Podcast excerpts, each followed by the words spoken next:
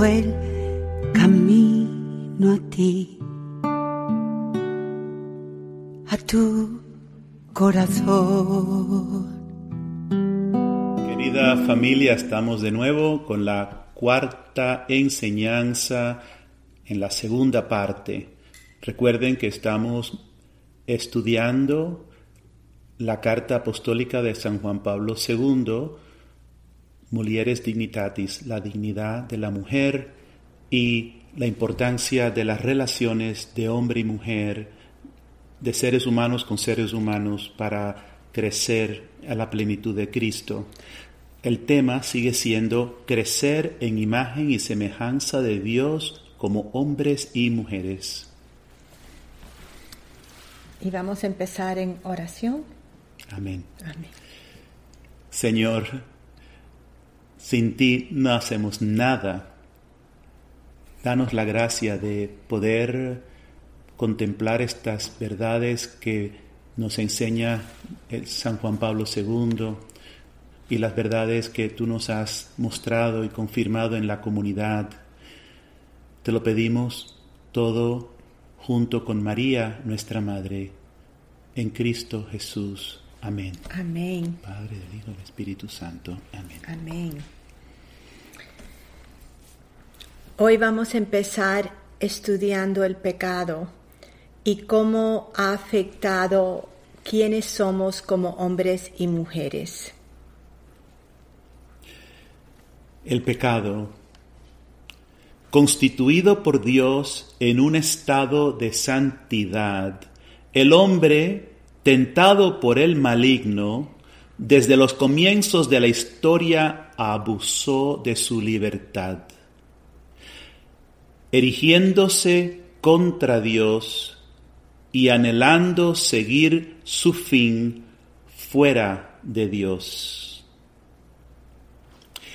Continúa el Santo Padre, el pecado es la negación de lo que es Dios como creador en relación con el hombre y de lo que Dios quiere desde el comienzo y siempre para el hombre.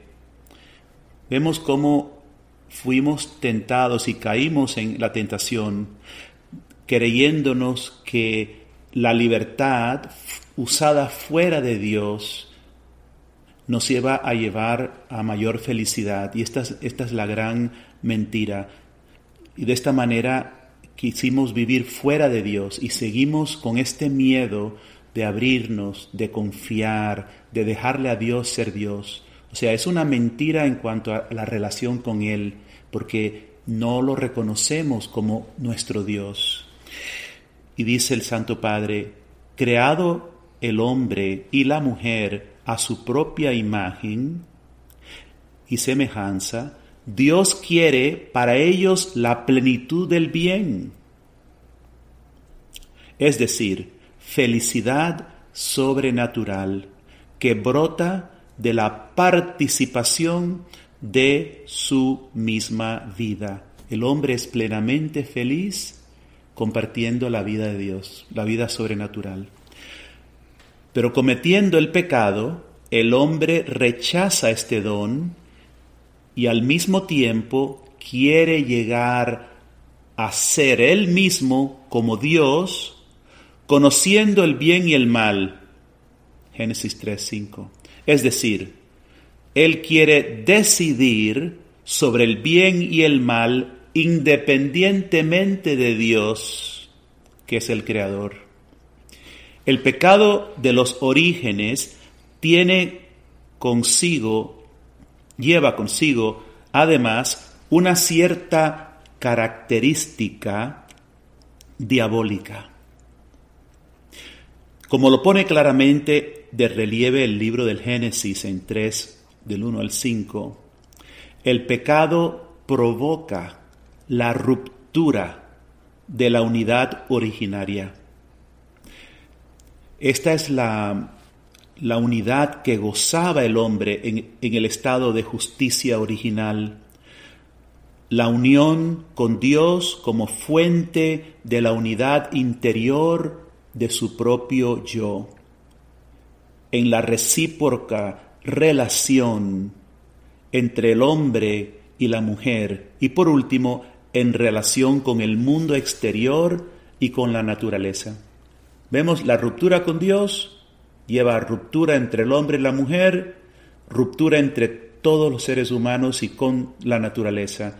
Y es lo que estamos también viendo hoy día, ¿no? El quebranto de las relaciones humanas, quebranto de la naturaleza y el origen de este problema es nuestra rebelión contra Dios.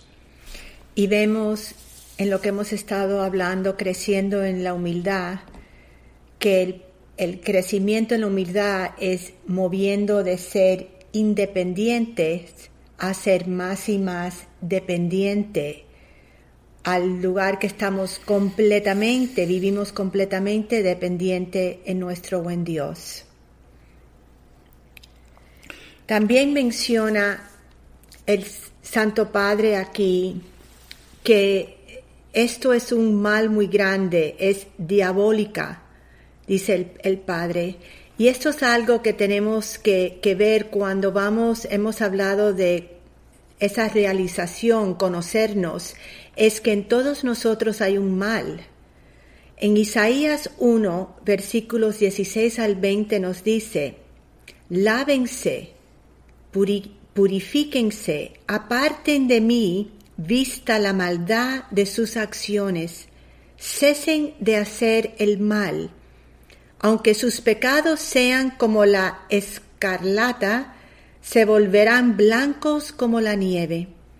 Si están dispuestos a escuchar, comerán los bienes del país. Pero si rehúsan hacerlo y se, y se rebelan, serán devorados por la espada. El Señor nos está invitando a salir de nuestra terquedad y nos recuerda que Él nos quiere de vuelta en casa. Sí. y, y, estar conscientes que este mal en nosotros ha venido desde el principio, desde la primera generación de Adán y Eva. Y es algo que tenemos en nosotros, que tenemos que abrirnos a ver. Así que, ¿qué aprendemos de Génesis? El pecado de Adán y Eva nos dispone a tendencias desordenadas. Y vamos a mencionar algunas. Primera, culpar. Nos dice en Génesis 3:12, el hombre respondió, la mujer que pusiste a mi lado me dio el fruto y yo comí de él. Inmediatamente Adán le echa la culpa a la mujer y a Dios también, porque Él es que la, que, la, que la puso al lado de Él. Así que está juzgando, se justifica, no querer verse y tomar responsabilidad.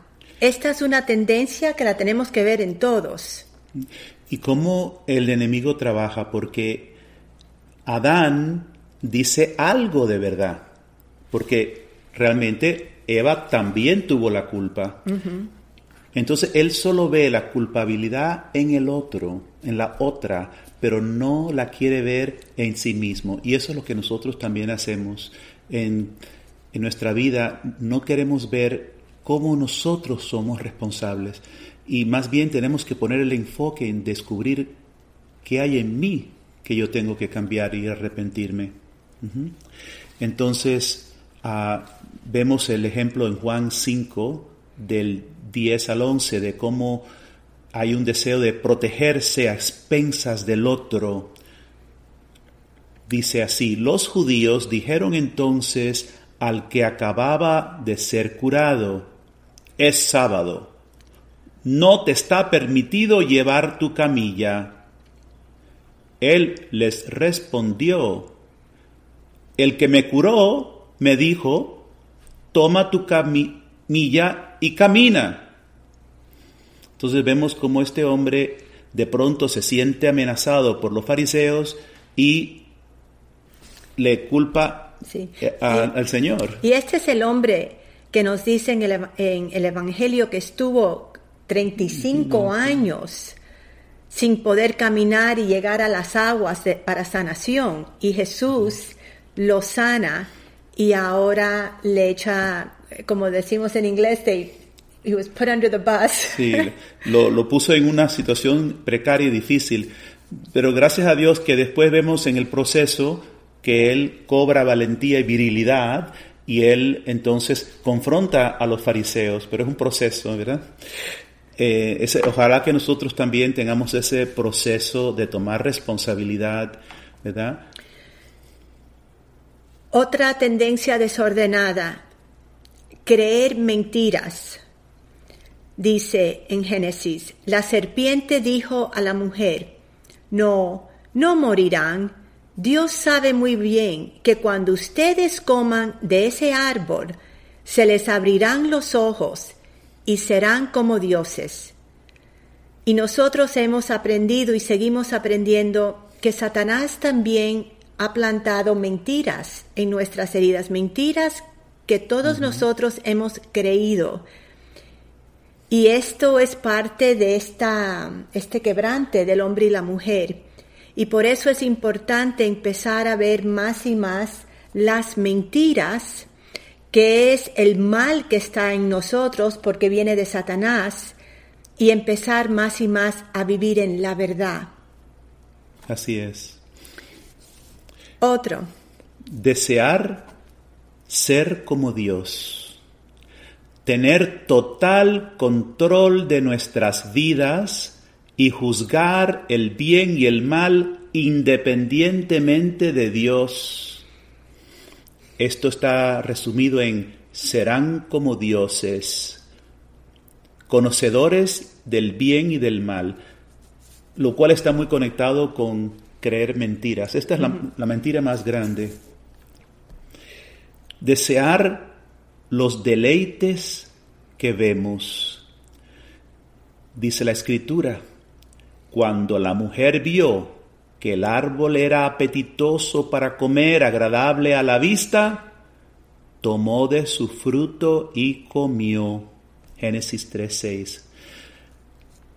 Dios lo creó todo bello y deleitoso, pero Él lo puso todo en un contexto y tenemos que entender cuál es el propósito de las cosas. Y Él nos da ese entendimiento. Pero ¿qué hicieron ellos? Estaban rondando alrededor del árbol prohibido y no comenzó a realmente a ser apetitoso y deleitoso, sino hasta después de que empezaron a escuchar al demonio con sus mentiras, con su seducción. Aquí hay un dicho muy importante que, es evitar la proximidad al pecado. No dejar que el demonio nos ponga a poner atención a lo que sabemos que ya Dios ha prohibido. Un ejemplo de estos deleites desordenados es una ratonera. El ratón no sabe que el queso tiene un contorno peligroso, entonces nada más mira algo que él desea. Igual nos ocurre a nosotros cuando Jesús, nuestro Señor, nos dice, no tomes esto. Nosotros nos ofuscamos como un ratón porque no, no confiamos que Él sabe mejor y Él quiere nuestra felicidad. Y entonces lo que hemos de hacer es evitar la ocasión de pecado. Cuando el Señor nos ha dicho algo, atenderlo y retirarnos de ahí. El problema con Adán y Eva, estaban rondando, estaban cerca de este árbol prohibido y entonces cuando el demonio los engañó, se les abrió un apetito desordenado. Y lo importante aquí es ver todos estos estas tendencias desordenadas en nosotros, porque no es solamente Adán y Eva, es cuántas cosas vemos que nos gusta a los ojos y lo compramos o lo queremos.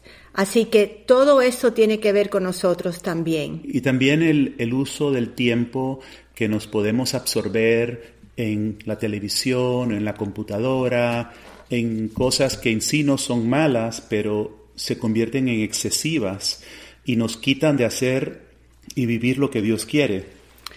Y la última que les hablamos es esconderse, ocultar nuestros pecados de Dios y de nosotros mismos. ocultar nuestras defi- deficiencias, esconderse detrás de las má- máscaras de falsedad. Dice en Génesis, al oír la voz del Señor Dios que se paseaba por el jardín, a la hora en que sopla la brisa, se, se ocultaron de él entre los árboles del jardín. Es lo opuesto de vivir en la luz, de exponernos, de ser transparente, como hemos aprendido. Y esto es una tendencia muy fuerte en todos nosotros los seres humanos. Yo creo que muy fuerte en el, en el ser humano es el miedo a Dios. Y por eso terminamos haciendo tratos. Ah, mira, yo me voy a portar bien y tú me consigues esto. En vez de, de una relación de apertura y de confianza de lo que Él quiera que se haga. y ver cómo nosotros nos escondemos, cuáles son las máscaras que todavía estamos escondiéndonos atrás, por qué no podemos vivir en la luz. Amén. Dice el Santo Padre, el efecto, en efecto, el pecado rebaja al hombre, como nos lo recuerda también el Concilio Vaticano II, si el hombre, por su misma naturaleza de persona, es ya imagen y semejanza de Dios, quiere decir que su grandeza y dignidad se realizan en la alianza con Dios, en su unión con Él, en el tender hacia aquella unidad fundamental que pertenece a la lógica interna del misterio mismo de la creación. Sigue diciéndonos a Juan Pablo II, citando al Génesis, hacia tu marido irá tu apetencia y él te dominará. Y descubrimos, dice el Papa, una ruptura y una constante amenaza precisamente en la relación a esta unidad de los dos, que corresponde a la dignidad de la imagen y semejanza de Dios en el hombre y la mujer. Pero esta amenaza es más grave para la mujer. En efecto, al ser un don sincero y por consiguiente al vivir para el otro, aparece el dominio, el te dominará. Entonces vemos este cambio, ¿no? En vez de ser un don sincero, un ser para el otro, por el pecado comienza la dominación del hombre contra la mujer, sobre la mujer. Y esto no era lo que Dios quería. Esto es consecuencia del pecado. Por lo tanto, cuando en Génesis dice Dios que el hombre te dominará, está simplemente anunciando, mira, esto es lo que ha ocurrido por consecuencia del pecado. No era lo que yo quería. Esto es un desorden, porque yo quería que más bien Él fuera un don de amor para ti. Ahora vamos a estudiar esto porque es muy importante, porque este rompe en lo que Dios creó para el hombre y la mujer nos está afectando a todos de una manera muy profunda. Dice el Papa, las palabras del texto bíblico se refieren directamente al pecado original y a sus consecuencias permanentes en el hombre y la mujer. Ellos, cargados con la pecaminos, pecaminosidad heredaria, hereditaria, llevan consigo el constante aguijón del pecado, es decir, la tendencia a quebrantar aquel orden moral que corresponde a la misma naturaleza racional y a la dignidad del hombre como persona.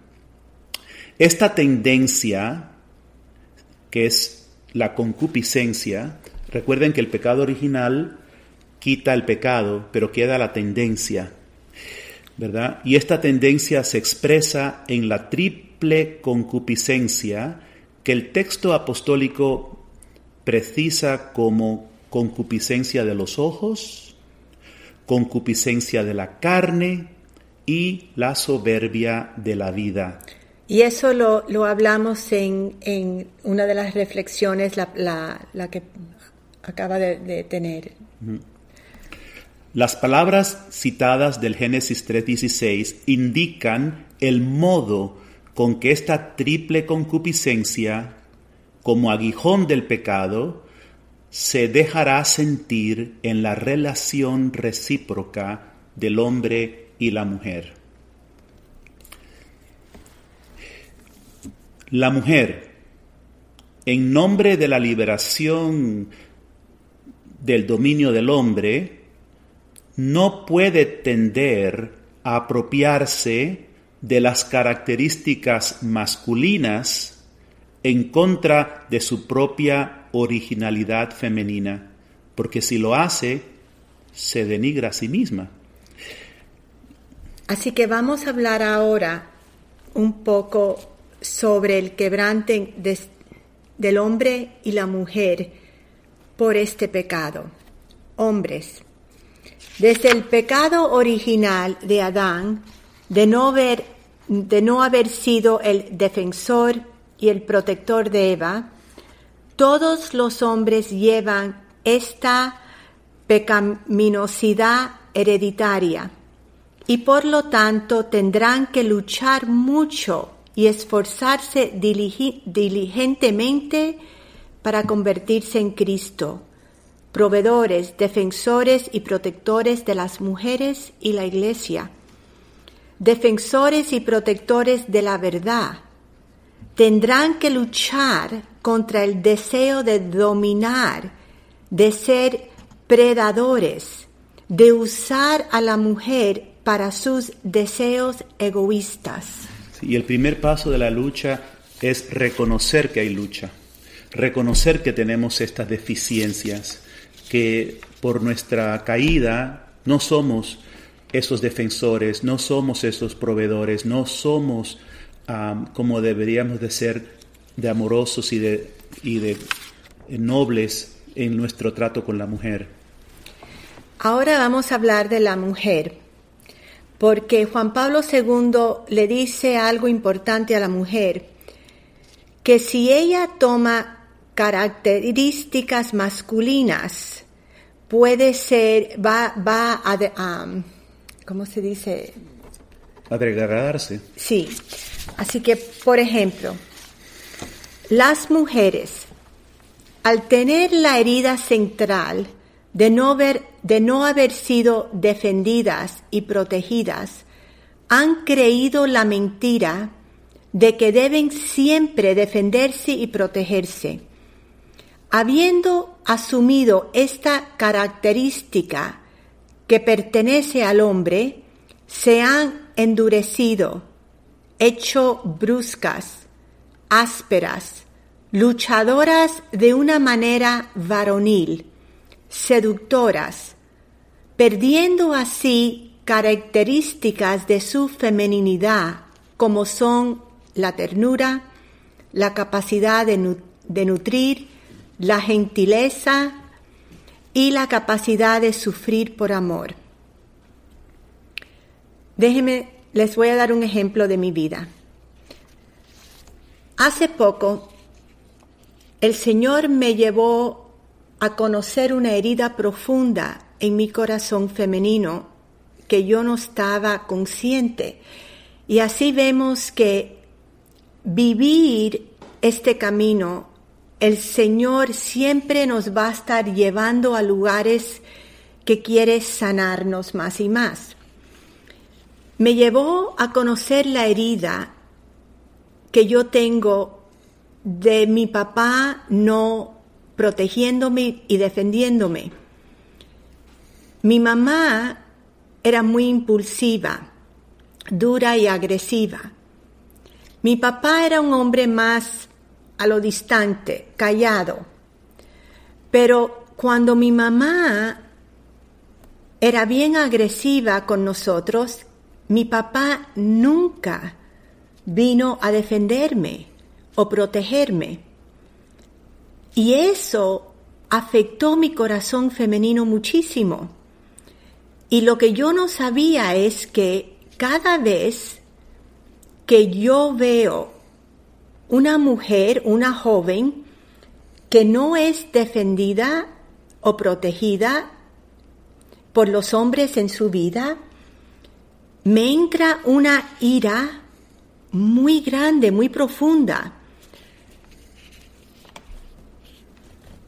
Hasta siento por esos hombres una repulsión muy grande. Y yo no tenía la menor idea qué es lo que me pasaba, que esas, esas emociones tan fuertes venían a mi corazón. Y tiene que ver con esta herida como mujer, desde chiquitica no ser defendida. Y también aprendí que a través de esta herida y las mentiras que Satanás puso en mi corazón femenina, entró una dureza de mi corazón femenino que va contrario a la imagen y semejanza de Dios como mujer. Ahora, trayendo esto a la luz de mi conciencia, ha sido muy importante y ver que tengo que fajar contra estas tendencias, pero nunca pude trabajar esta área de un parte quebrante de mi feminidad hasta que me abría esta verdad. Así que estos son ejemplos de cómo todo esto no, nos ha afectado a todo hombre y mujer. Continuamos con el Santo Padre. Solamente de este modo, o sea, realizándose según la riqueza de ser mujer que recibió desde la creación, puede ser superada también aquella herencia del pecado que está contenida en las palabras de la Biblia. Tendrás ansia de tu marido y él te dominará. La superación de esta herencia mala es generación tras generación, o sea, es tareas, trabajo de todo hombre, de toda mujer.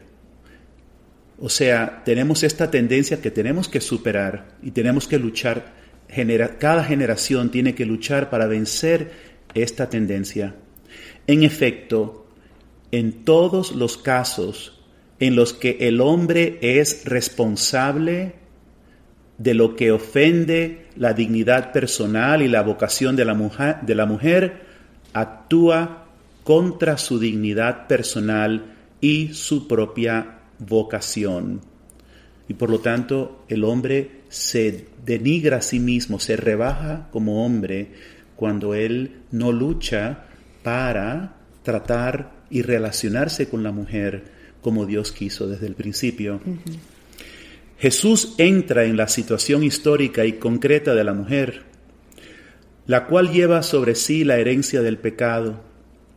Esta herencia se manifiesta en aquellas costumbres que discriminan a la mujer en favor del hombre y que está enraizada también en ella. Así que el, hombre y también ya la mujer están acostumbrados a discriminar contra la mujer. Los hombres tendrán que abrir sus corazones a Dios para purificar su visión discriminatoria de las mujeres, sin importar cuán sutil y oculta puede ser discriminaciones traídas de generación en generación. Por ejemplo, un varón verdadero es sexualmente activo, pero asegúrate de casarte con una virgen. Es normal que los hombres tengan otras mujeres además de sus esposas. La pornografía no hace daño a nadie. El hombre es dueño de su hogar y puede abusar de su esposa y hijos física y verbalmente. y muchísimos más. Y yo creo que entre nosotros no es que nosotros vamos a decir yo tengo derecho de abusar, pero a veces lo hacemos de todas maneras. Porque el hombre tiene fuerza física y puede amedrentar a su esposa tan solo con levantar la voz. Eh, ¿Entiende? Y, los, y a los hijos también. Y muchas veces nos sentimos justificados porque algo que ha pasado en el hogar para imponernos de una forma muy desordenada. Por eso, esto es una, una tarea importante para todos nosotros, hombres y mujeres. ¿Cuáles fueron los mensajes que recibimos de nuestros padres sobre qué es una mujer y qué es un hombre? ¿Cómo fueron nuestros papás y mamás? ¿Cómo todavía estamos afectados por estos mensajes de cómo fueron nuestros padres y, madres? Hay algo que he visto mucho. Mujeres, mamás duras, endurecidas. Y eso ha afectado a hombre y mujer muchísimo. Así que una mujer que pierde su ternura es una mujer que su feminidad está quebrada. Y esto viene por heridas profundas que ha recibido la mujer. Y por eso aprendemos que eh, no solamente fueron nuestros padres y abuelos, esto es generación hasta Adán y Eva. Y nos tenemos que estar conscientes, como hemos aprendido en el camino, y tener, por eso hemos estado estudiando esto con ustedes, para tener, Dios nos quiere dar esa visión, que tiene que ser el deseo de toda mujer y hombre, especialmente madre de la cruz y misionero de la cruz, tenemos que tener el deseo de la visión de quién yo soy como mujer quién tú eres como hombre, sacerdote, en Dios, para abrirnos a esa transformación. Es cierto, porque los sacerdotes también eh, hemos fallado muchas veces porque somos el padre de una familia espiritual y a veces nos creemos dueños de nuestras parroquias, dueños de nuestras comunidades y ejercemos la autoridad imponiéndonos y no sirviendo al Señor, que el Señor dijo, si quieres ser el primero, sé el último, el servidor de todos. Así que ahora les vamos a enseñar a través de las escrituras ejemplos de un verdadero hombre transformado y hombres y mujeres quebrantes. Quebrantados. Quebrantados. Gracias. a través de Marcos capítulo 6, versículos 17 al 28. Lo tienen en sus notas, lo pueden leer, así que nosotros no lo vamos a leer, pero es el pasaje en que Juan Bautista va y le dice a Herodes que ¿Qué fueron las que no le es lícito haberse casado con Herodías y entonces esto le causa una situación en que lo por, causa de Herodías ah, lo meten en la cárcel.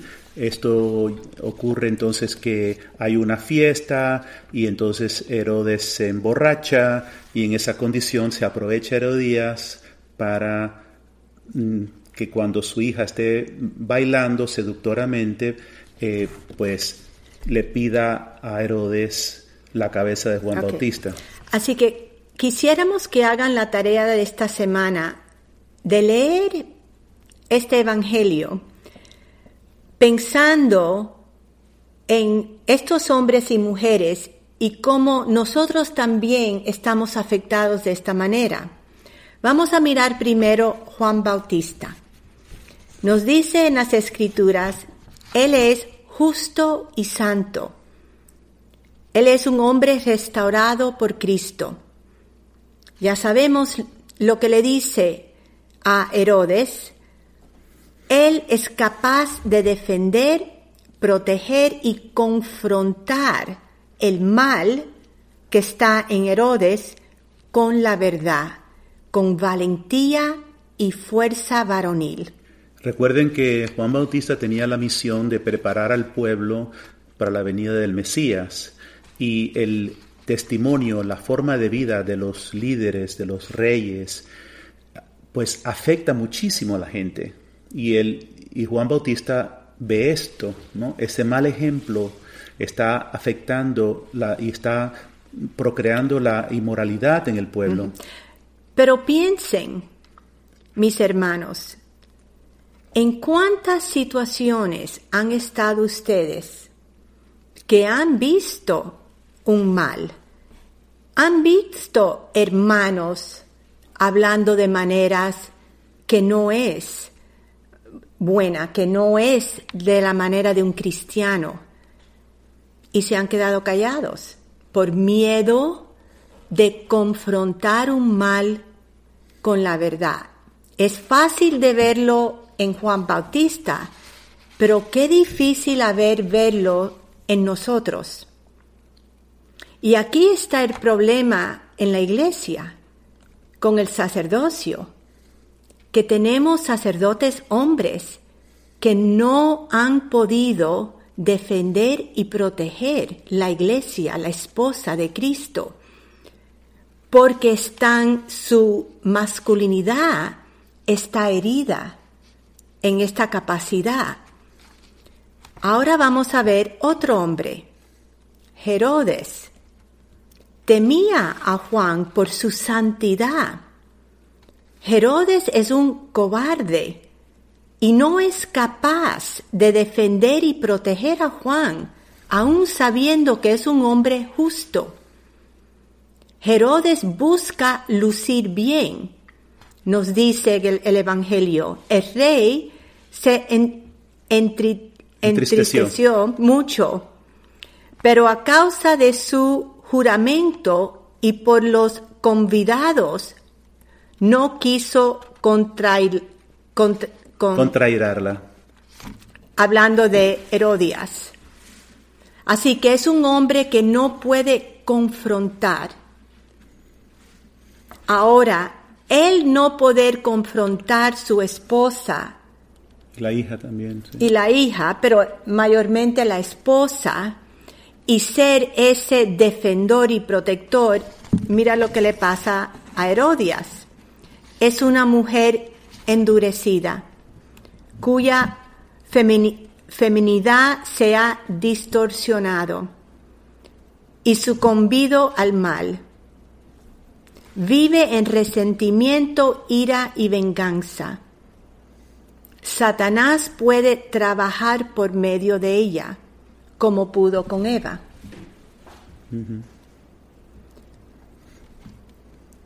Ahora. Continúa de generación en generación el mismo veneno. Sí. Ahora mira en Herodias cuántas mujeres son manipuladoras, duras, controlantes. Es muy común es una distorsión de nuestra feminidad. Ahora le pasa lo mismo a la hija de Herodias. Baila de manera seductiva, se convierte en la seductora junto con su madre y propicia la, la caída del hombre despertando en él a Satanás el hombre desea lo que deleita a los ojos. Una mujer seductora despierta en el hombre la lujuria. De, ese momento en adelante, el hombre ya no la mira como la mujer, la hija de Dios, la compañera, no busca enriquecerla, no busca hacerle el bien, la ve simplemente con un apetito para autosatisfacerse. y, y entonces, cuando la mujer está tan herida y no espera que el hombre realmente la va a amar como ser humano, como persona, pues se reduce a esto para buscar la atención del hombre. Y es algo terrible para ella y para él. Y esto vemos mucho del quebrante de la mujer en nuestra sociedad, en el mundo, que se ha vuelto la seductora. Es común que para una mujer piense que ser mujer es ser sexy. La mentira de Satanás es una distorsión completa de cómo Dios creó a la mujer desde el principio. Y si nosotros no entendemos la visión otra vez de hombre y mujer desde el principio, vamos a caer en una cultura oscura que estamos viviendo, no sabiendo verdaderamente quiénes somos creados por Dios. Esto lo vimos en la sociedad hace poco en los Estados Unidos, en el um, Super Bowl, el, el, juego del, intermedio. Sí. Que hubo eh, muchas mujeres eh, bailando y, y, vistes, era como si la hija de Herodias estaba bailando, todo el mundo fascinado pensando que esta era una maravilla y es enseñando a la mujer en un quebrante completo como mujer, muy, muy triste.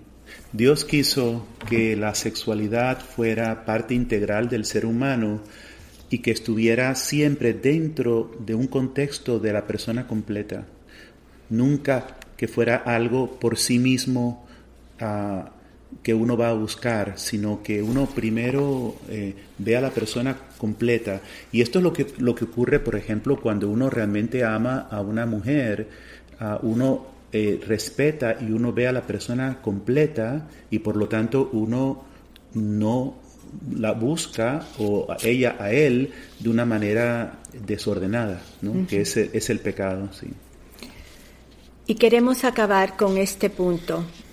Cuando un hombre no defiende y protege con el pretexto, nada de lo que digo cambiará la opinión de opinión a, los otros, su silencio permite al mal y mantiene oprimida su virilidad. Así que muchas veces no. Si un hombre habla y confronta un mal con bien, puede ser que se rían de él, que piensen que es un idiota, pero algo sí cambia, como Juan Bautista, como Maximiliano Colby, algo cambia en el hombre, porque el minuto que el hombre puede confrontar un mal con la verdad, él está siendo restaurado. restaurado. Y esa, ese es un hombre restaurado, afecta la humanidad. Así es. Aunque no se vea inmediatamente, porque la economía de Dios no es como la nuestra. Entonces, eh, tantas almas que están viviendo la vida oculta, ¿no? La semilla de mostaza todos los días viviendo la santidad está haciendo un impacto poderosísimo salvando almas, pero no es evidente a los ojos, lo observemos por fe. Sí, pero otra vez, un punto importante, Padre, que les quiero dejar a, los hombres y, y también a las mujeres, es que el minuto que nosotros paramos de actuar de una manera desordenada, nosotros estamos siendo transformados en la imagen de Dios. Y, tenemos que empezar con nosotros, Lourdes, Padre Jory. Así es. Así que el hombre tiene que ver que en esta área, desde el principio, él está roto. Así que saber esto y verse el hombre mismo sabiendo yo no he confrontado situaciones, yo tengo miedo a confrontar, yo me quedo callado y verlo en él. Entonces es la única manera que el hombre entonces puede decir, este es un desorden en mí y voy a practicarlo. Jesús, ayúdame. Y cada vez que el hombre practica defender y proteger de esta manera, él se va transformando. Y lo mismo para la mujer, cuando vemos en nosotras, cada vez que yo veo en mí, ah, me salió esa dureza, porque ya lo he, identificado, que esto es un desorden en mi feminidad, puedo fajar y dejar que Dios me ayude, traspasar esa dureza con la ternura. Y así nos vamos transformando unos a otros y allí viene siendo una comunión que podemos tener unos a otros. Así que vamos ahora a compartir con ustedes la tarea de esta semana la, para reflexionar. De parte de la mujer, ¿cómo no he sido defendida y protegida por los hombres en mi vida? ¿Cómo han afectado esas heridas a mi feminidad? ¿Cuáles son mis tendencias y deseos desordenados que resultan en de esta herida? Y todas estas preguntas, todo esto está en el texto que pueden encontrar en la página, ¿verdad? Ahora, referente a los hombres, mi padre me proveyó, me defendió, me protegió, proveyó, defendió y protegió a, la familia, a, mi madre. ¿He podido confrontar a personas para defender y proteger a otros? ¿La confrontación es difícil para mí? ¿Puedo confrontar a otros con la autoridad del Espíritu Santo o soy débil? Estoy en comunión con Dios Padre y a través de esta relación llevo a mi familia como cabeza a la plenitud del plan de Dios. Y finalmente, escribe, ¿quién soy yo en Dios desde el principio de los tiempos? O sea, ¿quién quiso Dios que yo fuera desde el principio? y quién es Dios Padre para mí. Y ahora acabamos esta reflexión, la número cuatro, con la canción de María Hicken, Camino a ti. Que Dios los bendiga. Me has dado el camino a ti, a tu corazón camino sencillo de unión con mi Dios.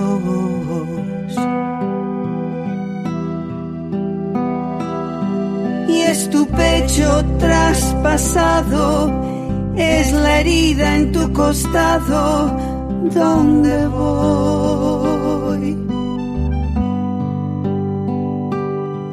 Son tus llagas, tus heridas, donde encuentro nueva vida, donde soy tu compañera de amor, la que consuela tu dolor, que te acuna entre sus brazos te reciben su regazo en tu pasión de amor. Soy hostia viva por ti, cáliz de vida para ti.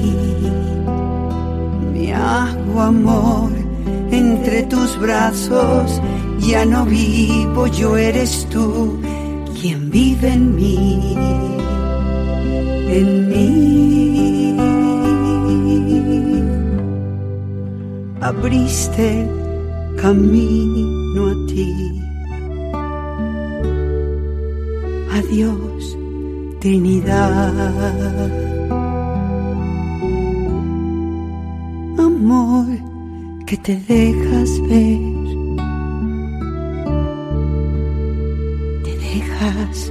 tocar.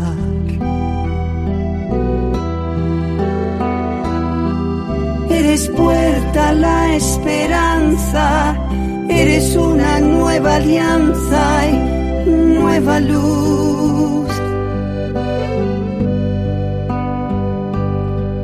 Y si tú eres mi camino, mi victoria, mi destino está en tu cruz, compañero de amor, el que consuela mi dolor. Y en el fuego de tu abrazo me consumo y nace un nuevo corazón. Mi Dios, custodia viva fuerza escondida junto a ti. Me hago amor entre tus brazos. Ya no vivo, yo eres tú quien vive en mí. En mí.